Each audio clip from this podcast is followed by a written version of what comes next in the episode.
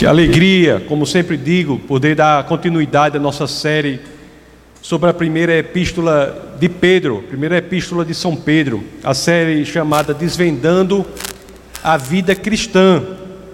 E hoje nós teremos a oportunidade de falar sobre os versos 12 a 19 do capítulo 4. Próximo culto já entraremos no último capítulo da epístola de Pedro.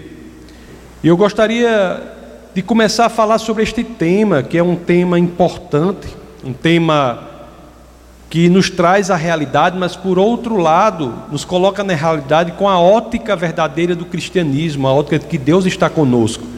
Mas é uma realidade que há sofrimento no mundo. Então, será que há um sofrimento que é bíblico? Será que há um sofrimento porque o cristão não só pode passar, mas como é esperado que ele passe?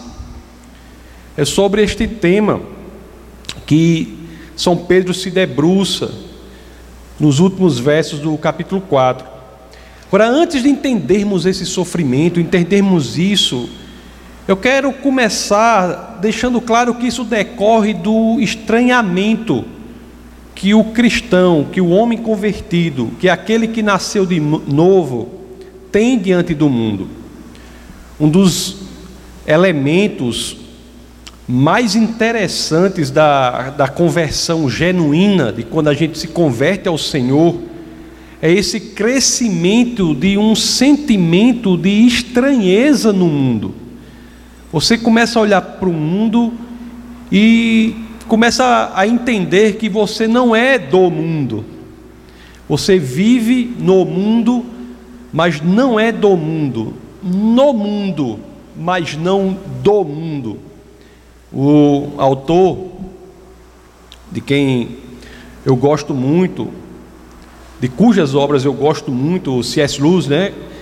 Ele disse assim: Descobri em mim mesmo desejos os quais nada nesta terra pode satisfazer Descobri em mim mesmo desejos os quais nada nesta terra pode satisfazer.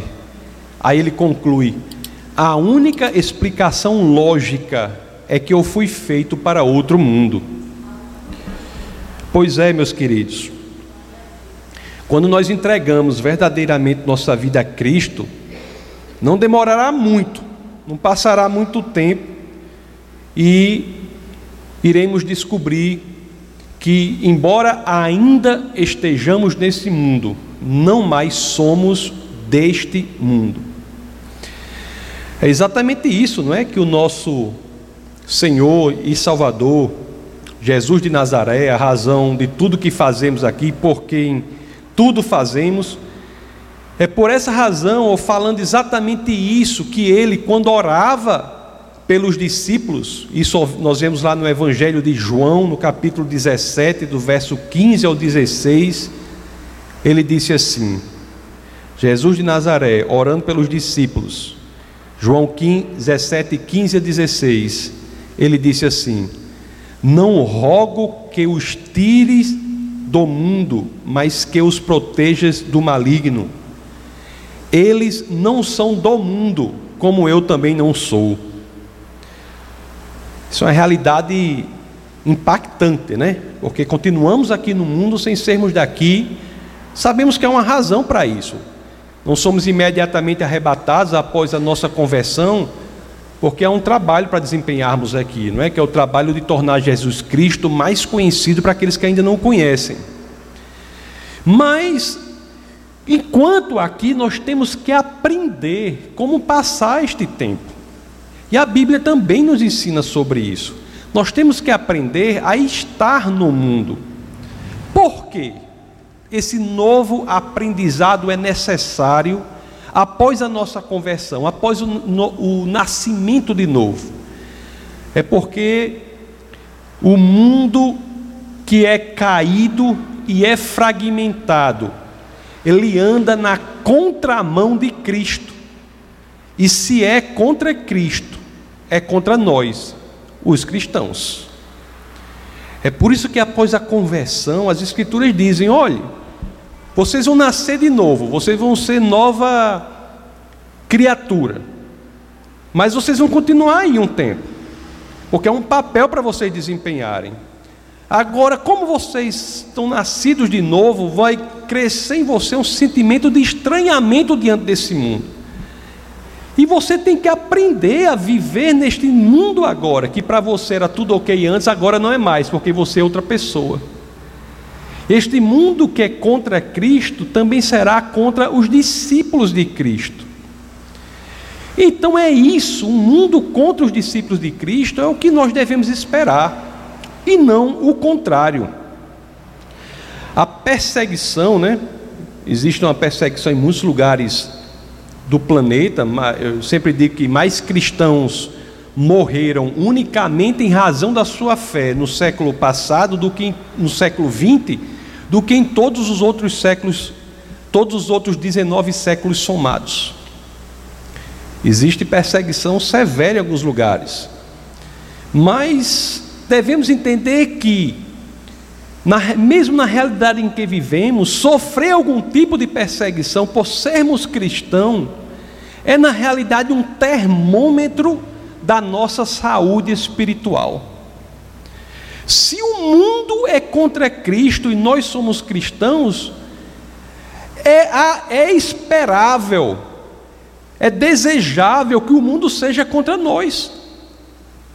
Se o mundo em que vivemos não é, oferece nenhum tipo de perseguição contra nós, é um problema para a gente. A gente tem que pensar: epa, o que, é que eu estou fazendo de errado?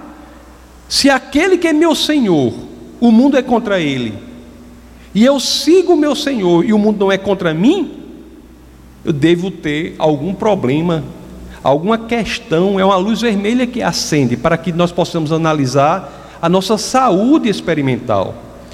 É o que a Bíblia nos ensina lá no Evangelho de São Mateus, no capítulo 10, no verso 22. As Escrituras dizem assim: Todos odiarão vocês por minha causa, mas aquele que perseverar até o fim será salvo. Todos odiarão vocês por minha causa, mas aquele que perseverar até o fim será salvo. O Evangelho de São Lucas, no capítulo 21, dos versos 17 a 19, diz assim: Todos odiarão vocês por causa do meu nome, contudo, nenhum fio de cabelo da cabeça de vocês se perderá, é perseverando que vocês obterão a vida. Meus amados, é um tema profundíssimo isso, é um tema profundo, e é exatamente este tema que o apóstolo Pedro aborda no texto base do nosso bate-papo de hoje. Então é por isso que eu peço a vocês que, assim querendo, claro, se assim desejarem, abram as escrituras naquele que é o primeiro verso do texto base do nosso bate-papo de hoje, que é a primeira epístola de São Pedro, capítulo 4, verso 12. As escrituras dizem assim: Amados, não se surpreendam com o fogo que surge entre vocês para os provar, como se algo estranho lhe estivesse acontecendo. Se somos genuinamente cristãos, se somos genuinamente discípulos de Cristo, não podemos, assim dizem as Escrituras, nos surpreender com os problemas, as vicissitudes, as intempéries, as dificuldades que apareçam na nossa vida, para colocar a nossa fé em Cristo em provação. Se somos discípulos de Cristo, genuínos discípulos de Cristo, verdadeiros discípulos de Cristo, as Escrituras nos orientam a que não fiquemos surpresos quando na nossa caminhada, ainda aqui pela terra, breve caminhada, breve passagem pela terra, nós nos depararmos com problemas, com situações que coloquem a nossa fé em Cristo em provação. Temos de ter coragem, meus queridos, para viver enquanto cristãos aqui na terra, fazer o que é certo, o que Deus espera que façamos. Ser cristão, meus queridos, sempre envolveu, envolve, sempre envolverá ter coragem. A expectativa da dificuldade que nós temos é algo que os cristãos que se dedicaram à obra de Deus sempre souberam, né? Tem um caso de John Wesley, que eu sempre, vez em quando, vez em quando eu conto por aqui, né? John Wesley, que foi responsável pela conversão de uma nação. Diz que fazia três dias que ele não tinha sofrido nada. Estava andando a cavalo três dias que não tinha sofrido nenhuma perseguição nenhum problema. Aí ele parou o cavalo, desceu do cavalo e começou a orar ao Senhor: Senhor, mostre-me em que eu estou errando, porque não me perseguem. Aí jogaram uma pedra nele quando ele estava orando. Aí ele disse: Obrigado, Senhor, agora eu estou no caminho certo. Aí subiu no cavalo de novo e foi embora. A coragem é necessária. Aristóteles, por exemplo, dizia que a coragem é a mãe de todas as virtudes, é a mãe de todas as virtudes, pois sem a coragem você não executará consistentemente nenhuma das outras. Se quer um autor cristão, né? Posso trazer de novo C.S. Lewis, que diz que a coragem não é apenas uma das virtudes, mas a forma de cada virtude no momento decisivo. Então, não só temos de esperar dificuldades no mundo caído e fragmentado, mas temos que ter a coragem para continuarmos com perseverança, sendo cristão em um mundo que é contra Cristo. Tem sido assim, meus amados, desde o início da igreja e será assim até a volta em glória e poder do nosso Senhor e Salvador Jesus Cristo. O livro de Atos dos Apóstolos, como vocês sabem, fala do início da igreja, não é? Da igreja do, do século I, um livro historicamente extremamente importante, né? Tem vários, são 84 fatos ou pessoas que são provados pela história ou arqueologia só no livro de Atos. Mas se você for ler o que acontece depois, você vê os cristãos naquela situação de perseguição, eles morrem pela perseguição, morrem por Cristo. Tem um livro muito importante para todos que se dedicam à história da igreja, que chama História Eclesiástica, de Eusébio de, de Cesaria. História eclesiástica que fala da história da igreja lá desde o livro de Atos até o século IV, mais ou menos, e narra a morte de Policarpo de Esmirna, o homem que foi perseguido, e a narração do martírio dele é algo incrível, né?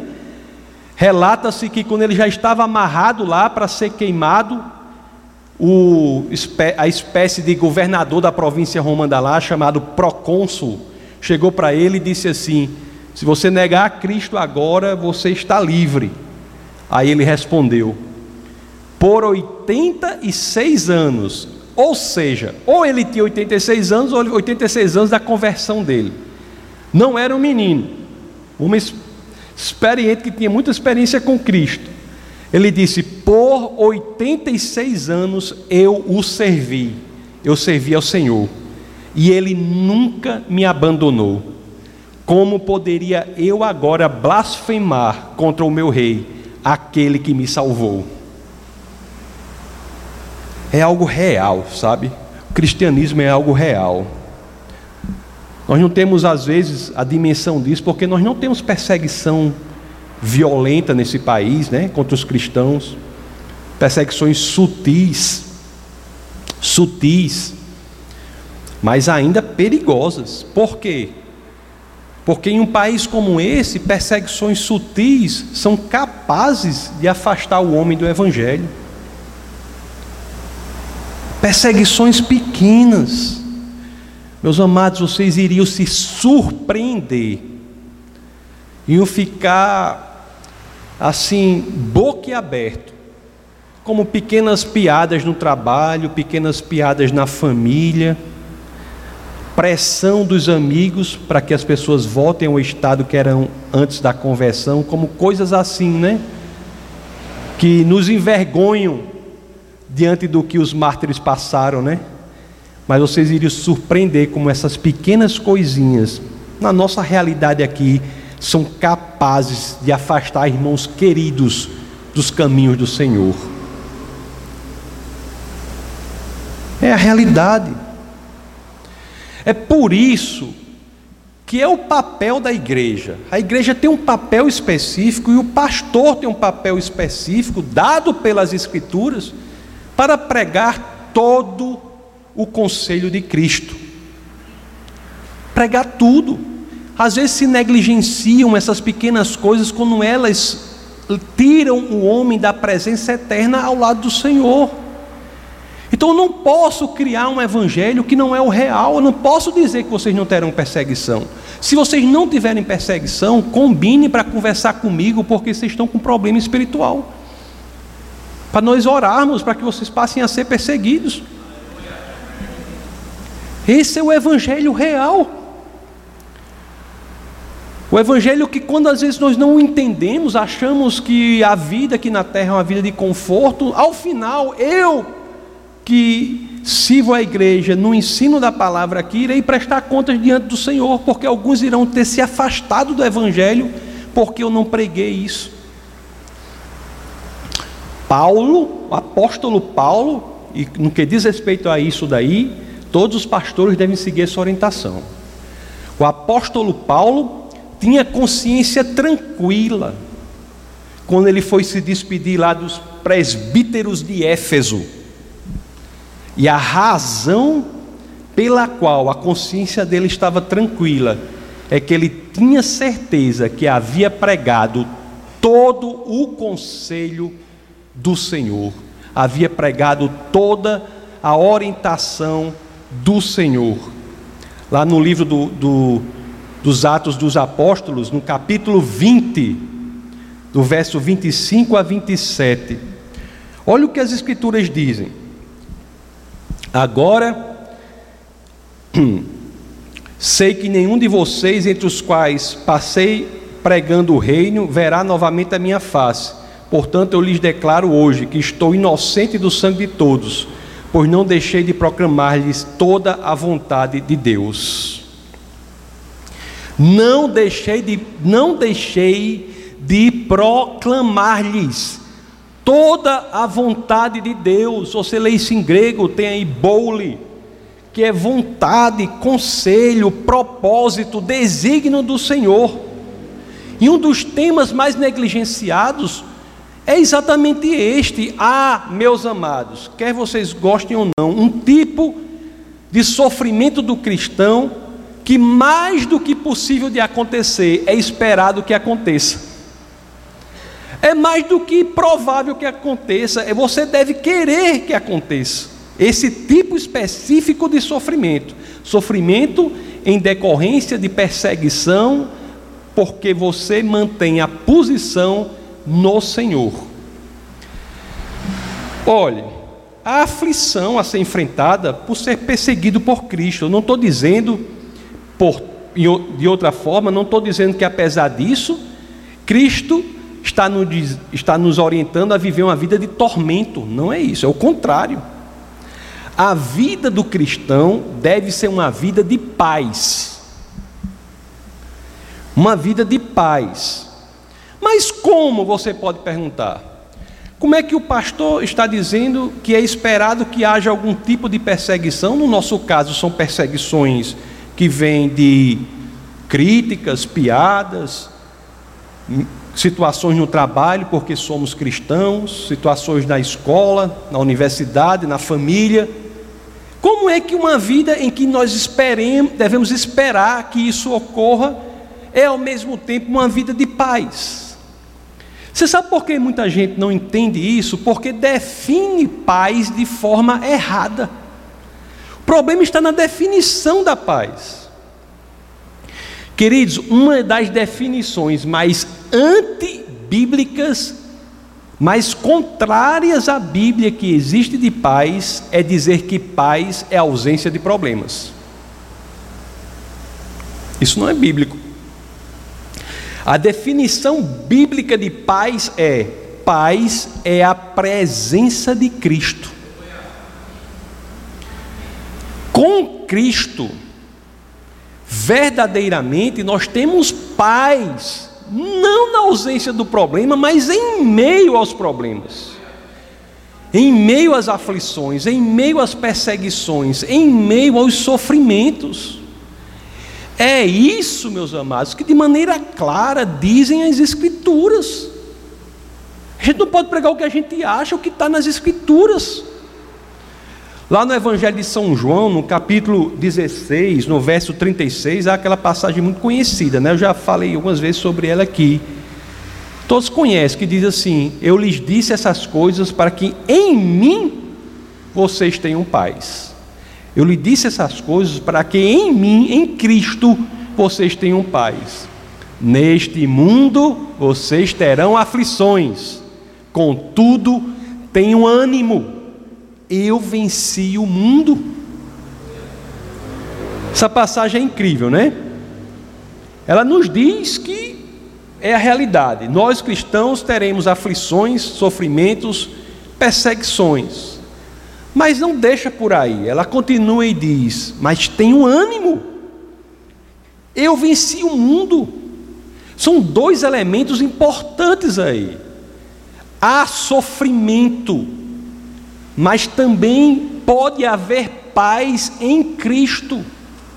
Se você buscar a paz na ausência do sofrimento, você não a encontrará, porque o mundo não a oferece. Você tem que buscar a paz em Cristo, no meio do sofrimento.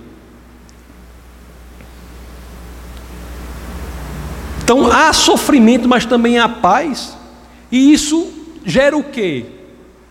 um sentimento de tristeza, um sentimento de reclamação, um sentimento de desapontamento. Não. O que as Escrituras nos dizem é que quando encontramos em Cristo a paz, isso é sinônimo para nós de ânimo, de alegria, de encorajamento. Meus amados, Cristo venceu o mundo e voltará em poder e glória.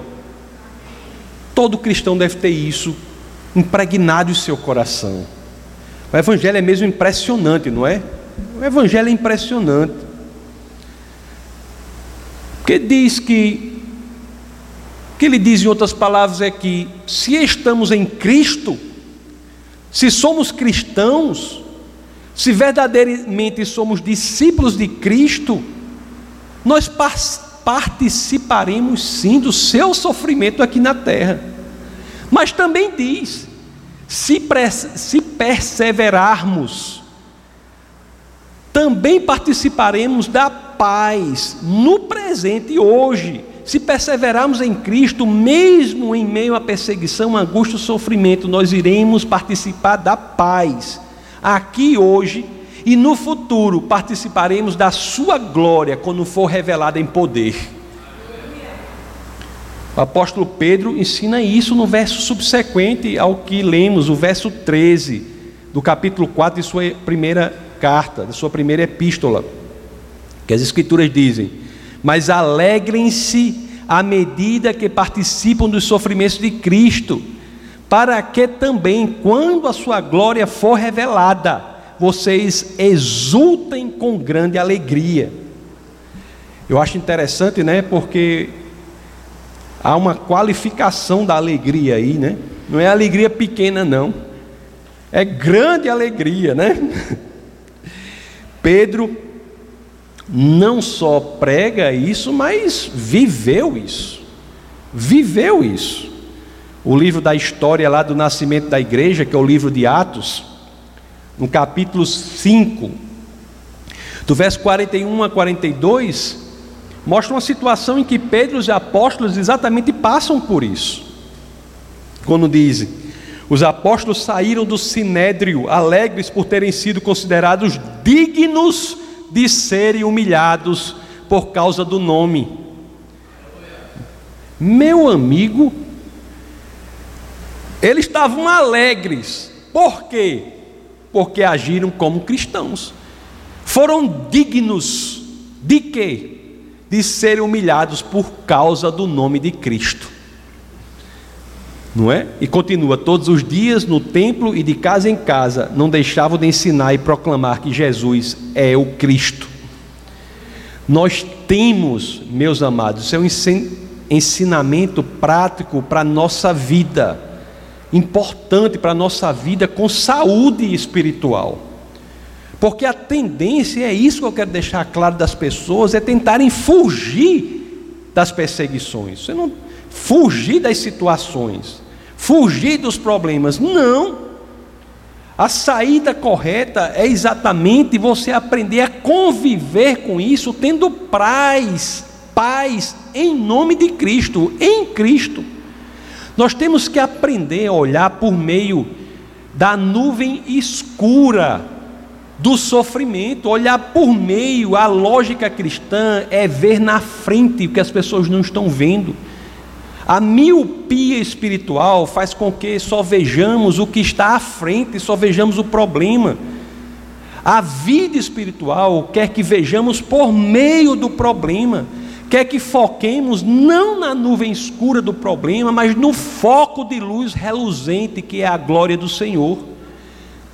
No meio do problema, por meio do problema, através do problema, nós podemos buscar a glória do Senhor, a luz reluzente que é a glória do Senhor, e focando ali, somos capazes, seremos capazes de passar por meio desta neblina escura com paz no nosso coração.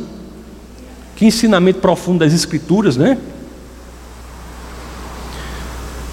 Aí, quando fazemos isso, quando focamos na grandiosidade da glória de Deus, nós entendemos que, comparado com ela, todo e qualquer sofrimento, porque passemos aqui durante essa breve passagem pela terra, é verdadeiramente insignificante.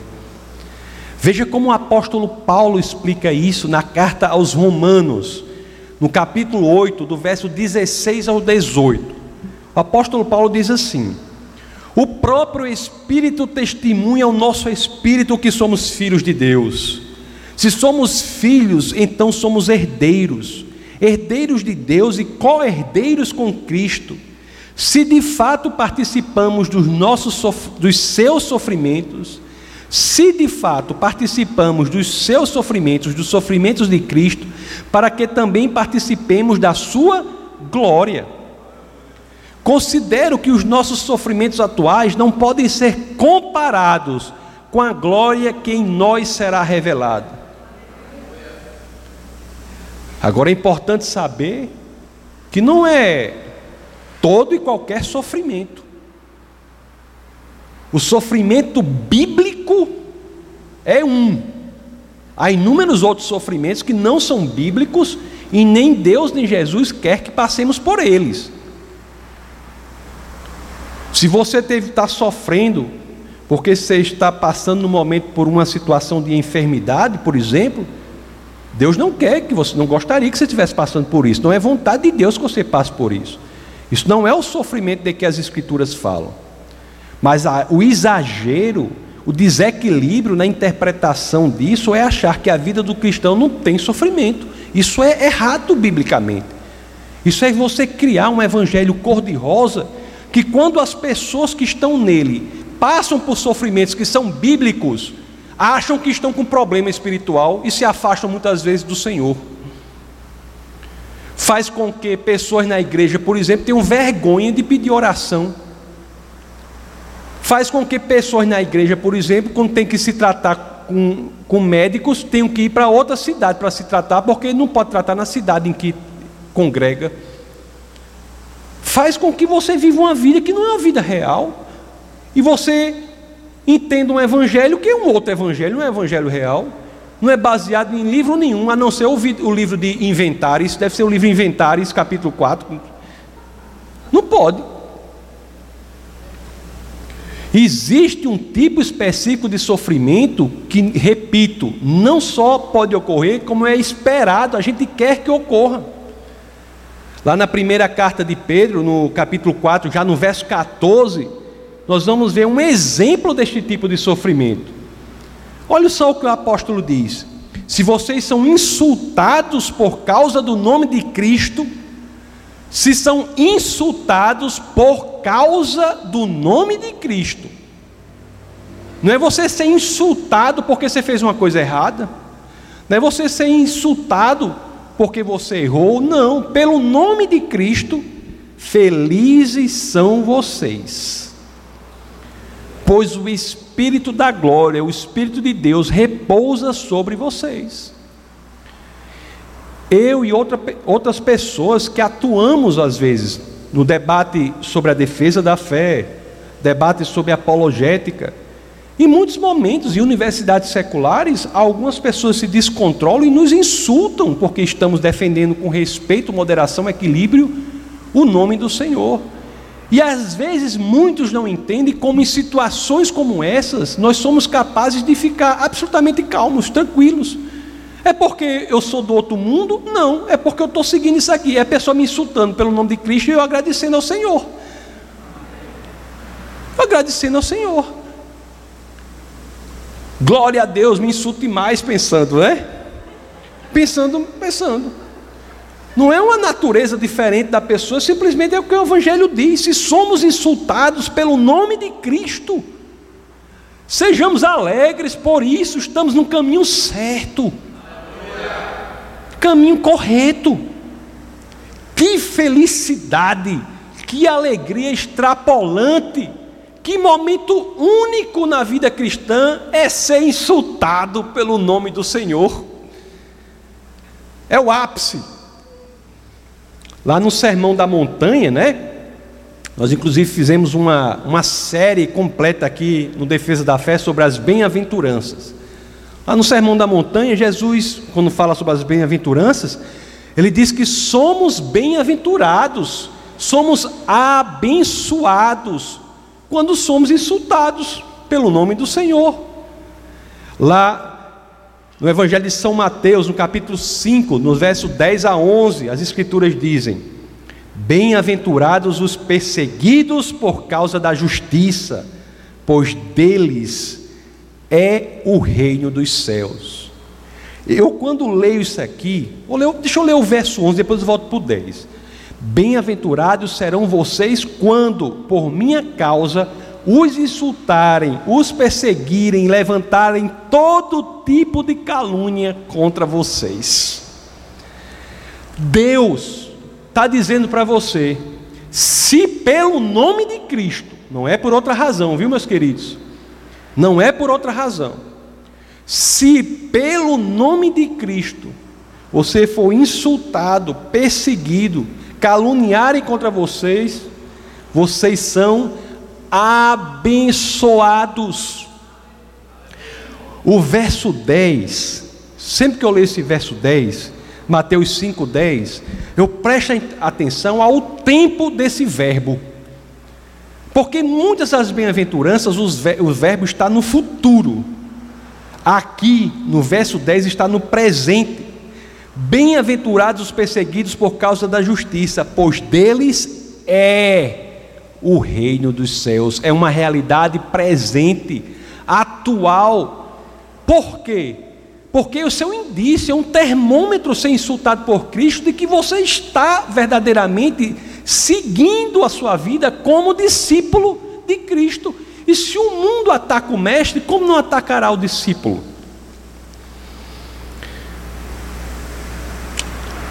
As Escrituras dizem, portanto, que estar nessa situação não é apenas esperar uma bênção futura que será revelada sim, quando Cristo voltar em glória e poder, mas também é entender que há uma bênção presente hoje, neste exato momento aqui na terra, quando nós nos colocamos nessa situação. De fato, vocês sabem disso, vocês que passaram por isso, que quando você está diante de uma perseguição ou de uma, um insulto ou algo, você sente imediatamente o Espírito de Deus agindo em você, lhe orientando, lhe dando sabedoria para lidar com aquela situação específica.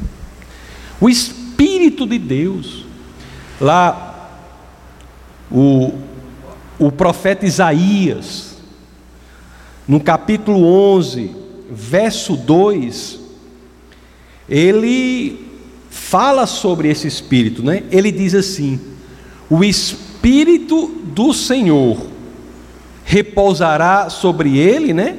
o Espírito que dá sabedoria e entendimento, o Espírito que traz conselho e poder, o Espírito que dá conhecimento e temor do Senhor, e ele se inspirará no temor do Senhor.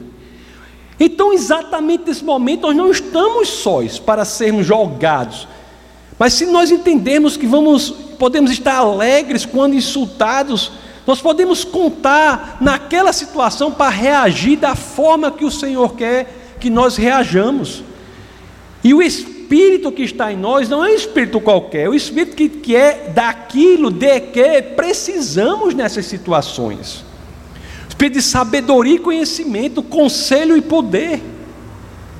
Por isso que imediatamente nós devemos estar alegres, somos abençoados e somos orientados pelo Espírito de Deus.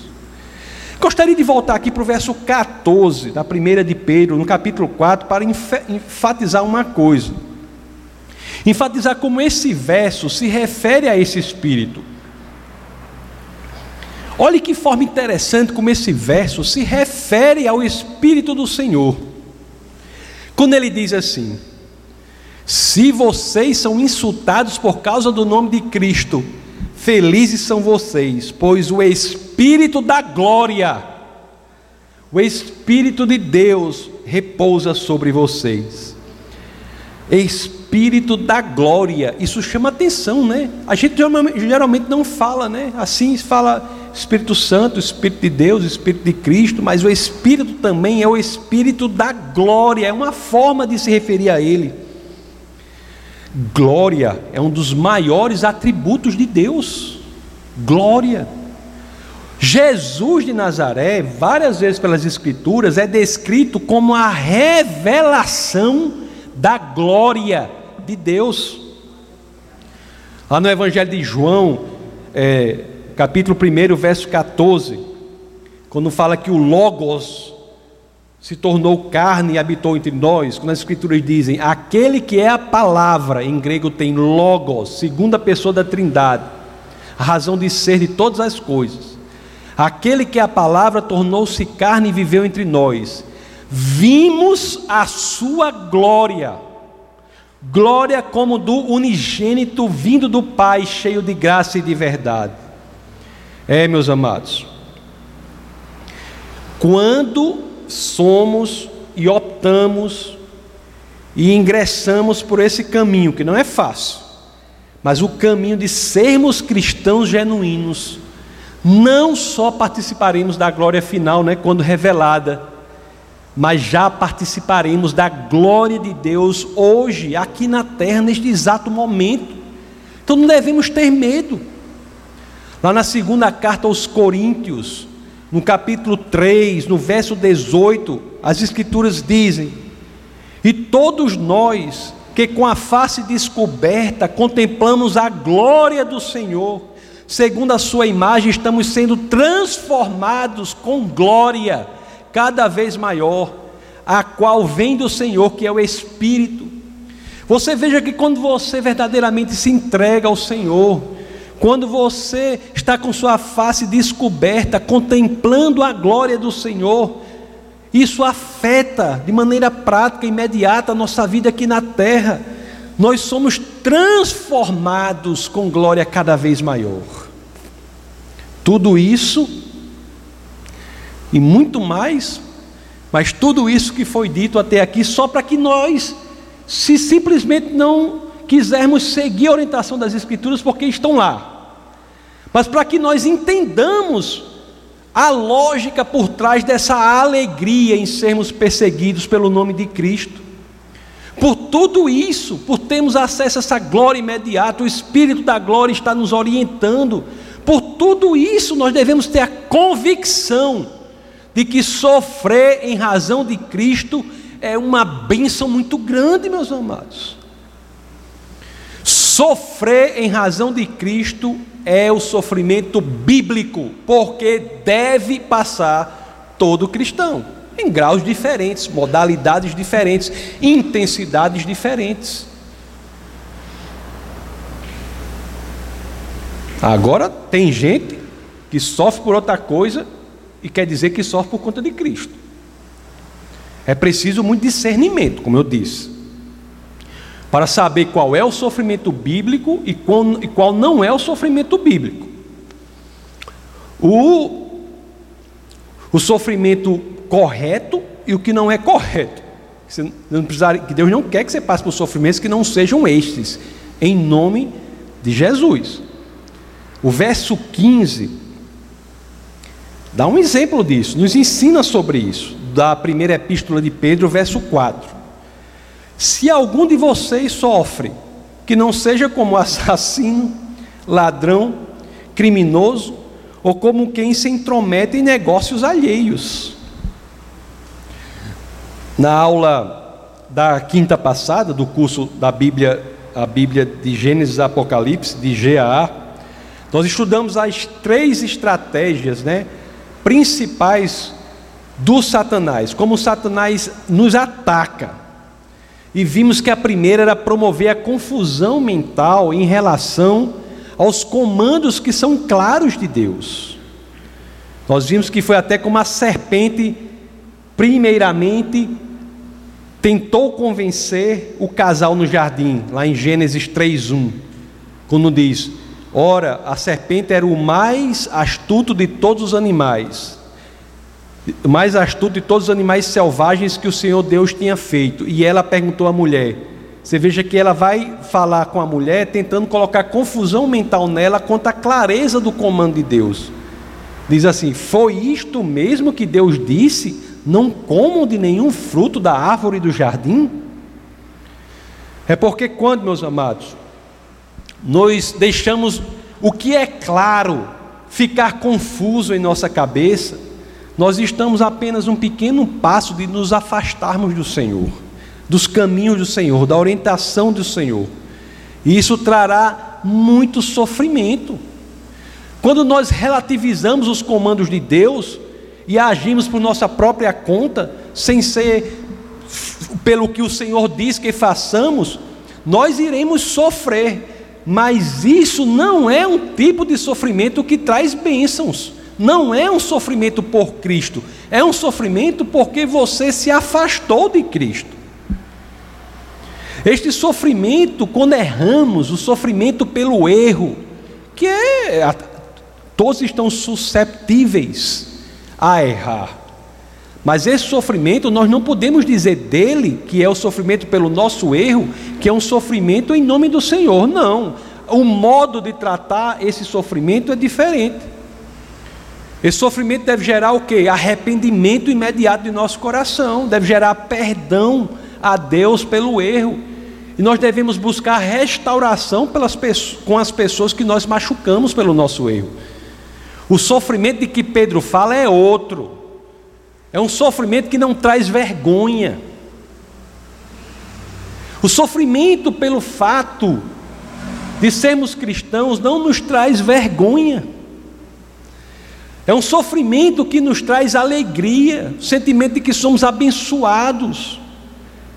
Olha o que o verso 16 diz.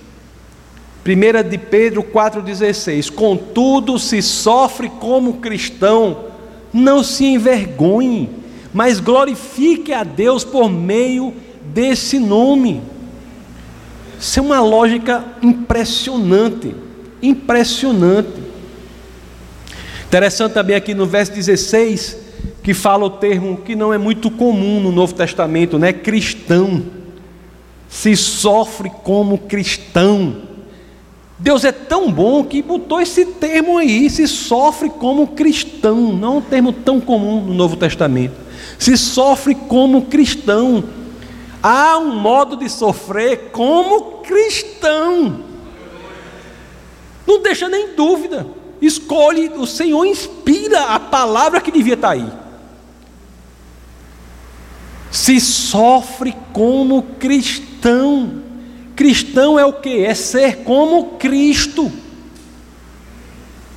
Se sofre como cristão, saiba que você participará do sofrimento dele, mas também da sua glória. É um termo, conforme eu disse, que não é muito utilizado. Eu sempre fico impressionado pela, pela escolha é, desse termo aí. eu sempre fico impressionado, né? A primeira vez que ele é, é utilizado, pelo menos de acordo com o que as escrituras registram, é lá em Antioquia, né? É a primeira vez que ele é utilizado. E é utilizado até hoje. E devemos ter muito cuidado, viu?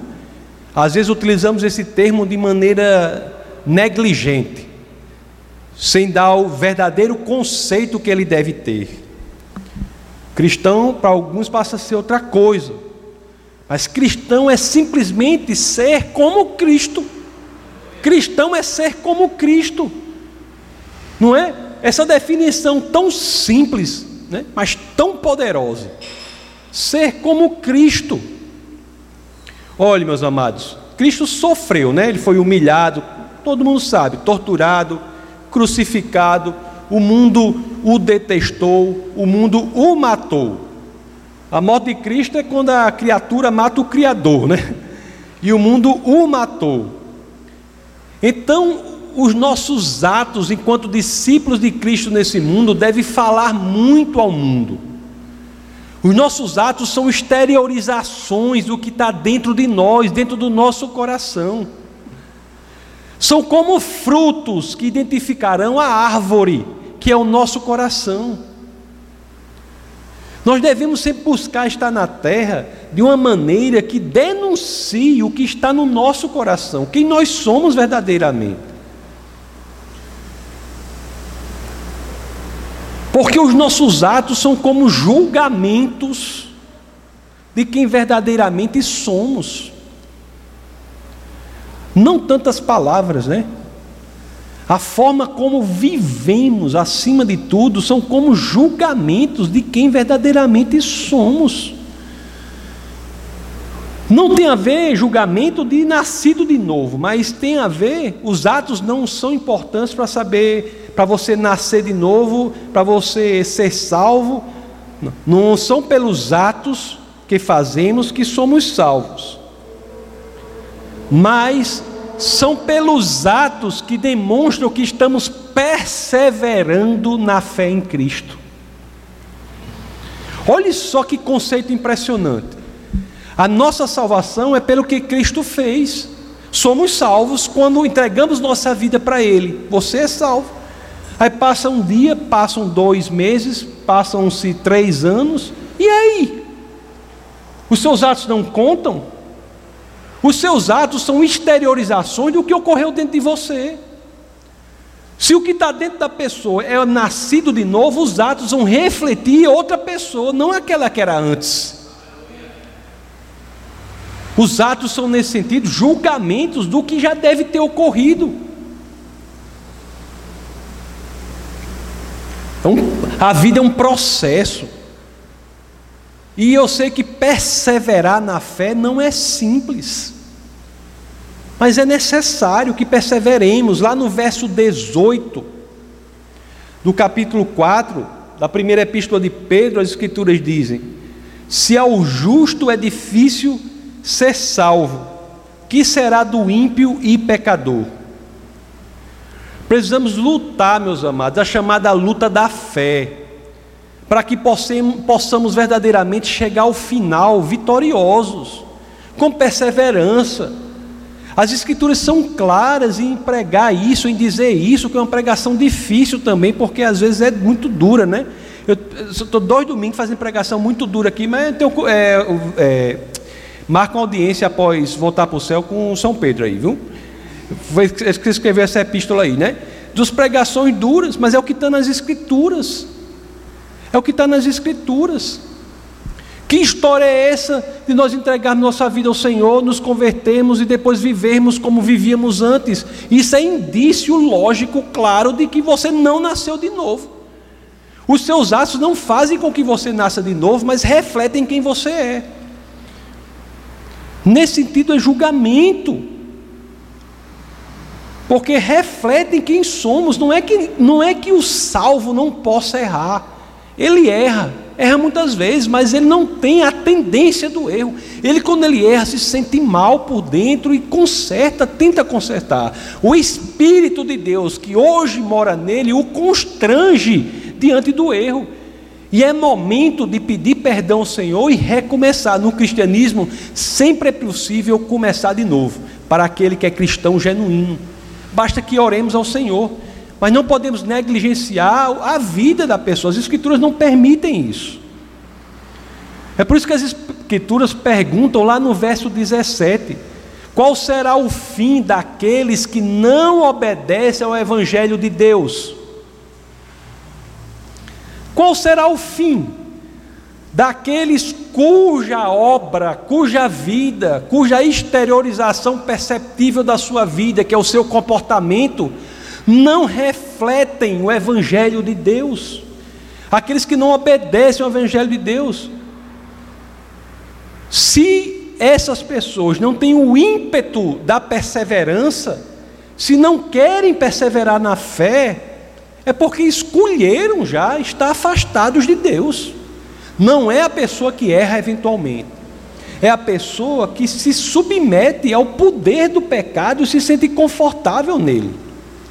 Tem pessoas que são verdadeiros crentes, mas lutam não se sentem bem em atos errados durante a vida, as batalhas a serem vencidas.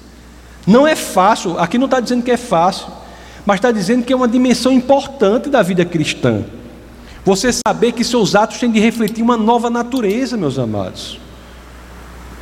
Se você não quer obedecer ao Evangelho de Jesus, e você acha que você é salvo, se você não quer, não é que você não tenha obedecido e peça perdão e volte, mas se você não quer, e você acha que você é salvo, você é nascido de novo, se você não tem um ímpeto, a vontade de seguir a Cristo, pela definição da palavra, você não é cristão e vai para o inferno. É, é triste, mas é assim. É muito triste, mas é assim. É tempo sempre de pedir perdão ao Senhor, de ajeitar o caminho, mudar a vida, e a partir daí, num processo difícil, que não é fácil, passo a passo, você vai, vai, vai, erra, aí, aí se sente mal, eita, errei, Senhor, me perdoe, eu vou tentar acertar, eu vou. Aí aquilo ali dá paz, Deus lhe deixa alvo como a neve. Começa de novo e você continua. Mas se você erra, se você relativiza os comandos do Senhor e se sente confortável no erro, se você relativiza, a gente viu no curso, as ou relativiza as consequências do comando do Senhor. Ah, eu vou fazer esse pecadozinho pequenininho aqui, isso aí não dá consequência nenhuma. Se sua natureza é essa, seja livre, mas não queira dizer que é cristão. É isso que as escrituras dizem. Olhe, meus amados. Eu acho que tem uma coisa assim que nós devemos almejar. Assim, quando, quando os nossos últimos suspiros se aproximarem, né? Quando chegar o momento de irmos ter com o Senhor, a gente deve, deve almejar, tem uma coisa que é o sonho, o objetivo de todos nós, é que no momento em que formos, a, formos ter com o Senhor, que possam sair de nossa boca palavras como a que Paulo escreveu a Timóteo. Eu disse aqui, mas vou repetir, na segunda carta ao, a, a Timóteo, no capítulo 4, do verso 6 a 8. Esse é o objetivo, isso é o que reflete a vida cristã no fim. Diz assim: Eu já estou sendo derramado como uma oferta de bebida, quer dizer, está chegando o dia, está próximo o tempo da minha partida. Aí o 7 Combati o bom combate, terminei a corrida, guardei a fé. Agora me está reservada a coroa da justiça, que o Senhor, justo juiz, me dará naquele dia, e não somente a mim, mas também a todos os que amam a sua vinda. Meu amigo, se nós pudermos genuinamente proferir isso, ou, ou sermos capazes de proferir isso no final da nossa vida. Passei por dificuldades, passei por problemas em nome do Senhor, mas perseverei na fé. Combati o bom combate. Houve combate. Houve combate. Não existe cristianismo de flores, não. Não é isso que Deus espera. Nós somos como soldados do exército Nós somos um exército, como disse S. Luz, né? num território ocupado. Que bando de soldado frouxo é esse nesse território que não quer fazer nada? Nós somos como soldados num território ocupado, e se ao final chegarmos, combati o bom combate, terminei a corrida, guardei a fé, a luta da fé, da perseverança da fé, é algo que porque todos nós passamos. A luta contra o desencorajamento, a luta pelo crescimento de intimidade com Deus, de fé em Cristo. Aí, se passamos por tudo isso, o que é que as Escrituras dizem? No verso 8: Agora me está reservada a coroa da justiça, que o Senhor, justo juiz, me dará naquele dia, e não somente a mim, mas também a todos, como cada um aqui que assim quiser, e assim se comportar, né? A todos os que amam a sua vinda. É isso, meus amados. Neste assunto, neste tema, né, do sofrimento por sermos cristãos, guardar a fé é, acima de tudo, confiar em Deus nos piores momentos da nossa vida. Difícil, né, nesses momentos, mas guardar a fé é isso.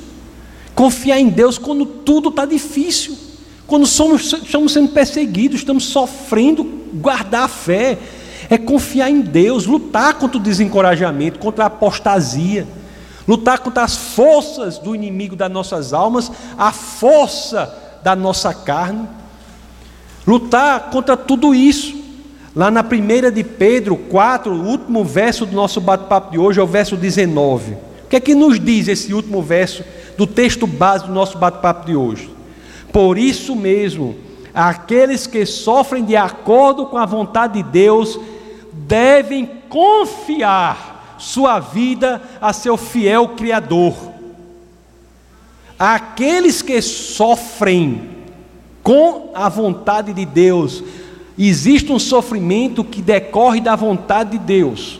Para o cristão, que é o sofrimento decorrente da perseguição, por ele defender o nome de Cristo. Aqueles que sofrem por isso devem confiar, não desistir, não mudar, não querer fugir do sofrimento, da perseguição. Não. No meio do sofrimento, deve confiar no Criador, confiar sua vida ao seu fiel Criador. Eu fui ver esse verbo confiar, né? Quando ele aparecia em outros lugares das Escrituras, é um verbo que no grego é paratithemi. Esse verbo aparece nesse, em um sentido interessantíssimo em outro, em outro momento das Escrituras.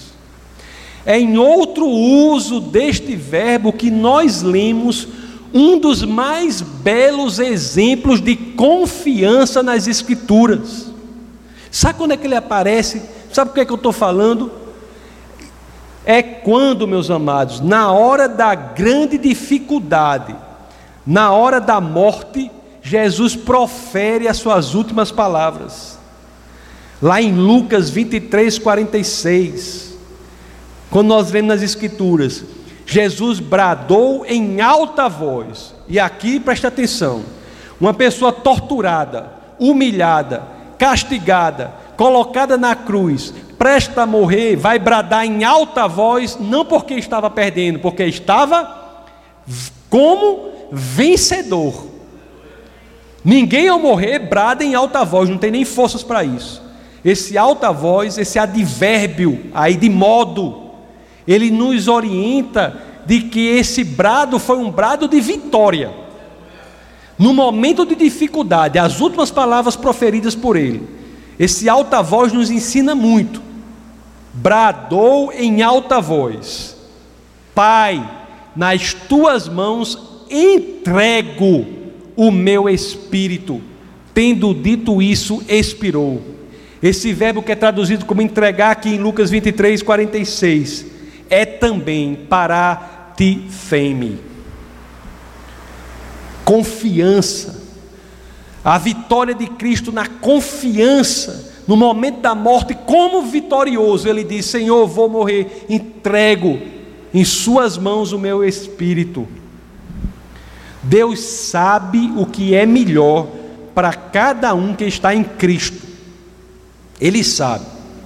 E a nós, meus amados, cabe confiar, não achar que não há sofrimento, mas no sofrimento decorrente de sermos discípulos de Cristo, devemos confiar no Senhor, devemos nos entregar ao Senhor, assim como Cristo entregou o seu Espírito ao Pai naquele momento de grande dificuldade, porque passava, mas que era, ao mesmo tempo, o momento da grande vitória. Quando entendemos isso, aí é que a última parte do verso 19 do capítulo 4 da primeira epístola de São Pedro faz sentido, né? Como diz, quando ele diz: Por isso mesmo, aquele que sofre de acordo com a vontade de Deus deve confiar sua vida ao fiel Criador e praticar o bem. Se nossa vida mais não nos pertence, se verdadeiramente entregamos a nossa vida a Cristo, resta fazer o que o dono dela quer que façamos, no sofrimento, na perseguição, na dificuldade, é, que, que é o bem. Amados, nós sabemos que Deus é fiel, né, que Ele sabe das dificuldades porque nós passamos. Mas nesse momento, nesse momento dessa dificuldade, se você estiver numa situação muito difícil, passando por grandes problemas, preste atenção. Faça tudo, mas nunca, jamais vá adiante e perca a esperança. Não perca a esperança. A esperança que Deus nos ama profundamente. Se estamos na dificuldade, no problema, Jamais pense que Deus não está com você, Ele está vendo o seu problema. A esperança de que Deus nos ama, que Deus está conosco, que Deus nos resgatará para a sua honra e glória. Isso tem que estar conosco, arraigado. A confiança, a fé em Cristo. A fé verdadeira em Cristo, a fé genuína em Cristo, ela tem um poder incrível na nossa vida, ela aniquila o nosso medo. Você não vai passar pelo problema com medo, pela dúvida com medo, pela situação com medo. Ela aniquila o nosso medo. Porque se nós não cultivarmos isso, uma fé genuína, que nós cultivarmos a dependência de Deus nos problemas que decorrem de sermos cristãos, se nós não cultivarmos isso, a erva daninha do medo destruirá o nosso jardim. Mas confiando em Cristo, né? verdadeiramente entregando nossa alma para Ele, nossa vida para Ele, nós sabemos, porque sabemos que Ele estará conosco mesmo nos piores momentos da nossa vida, meus queridos. Assim, né? Um Deus maravilhoso Estaremos com Deus nas dificuldades, experimentaremos ao estarmos com Deus nas dificuldades a intimidade ainda maior com o Senhor. Experimentaremos o que pode ser dito de verdadeiramente o céu aqui na terra, uma intimidade que podemos ter com Deus quando passamos pelo problema, quando não vejo, vejo nós não vemos saída, olhamos para o Senhor, sabemos que Ele está lá e a experiência de que Ele irá atuar isso nos dá uma outra dimensão do cristianismo. Experimentaremos a efetiva, constante, transformadora presença de Deus. Vamos orar. Essa foi uma produção do Ministério Internacional Defesa da Fé, um ministério comprometido em amar as pessoas, abraçar a verdade e glorificar a Deus. Para saber mais sobre o que fazemos, acesse defesadafé.org.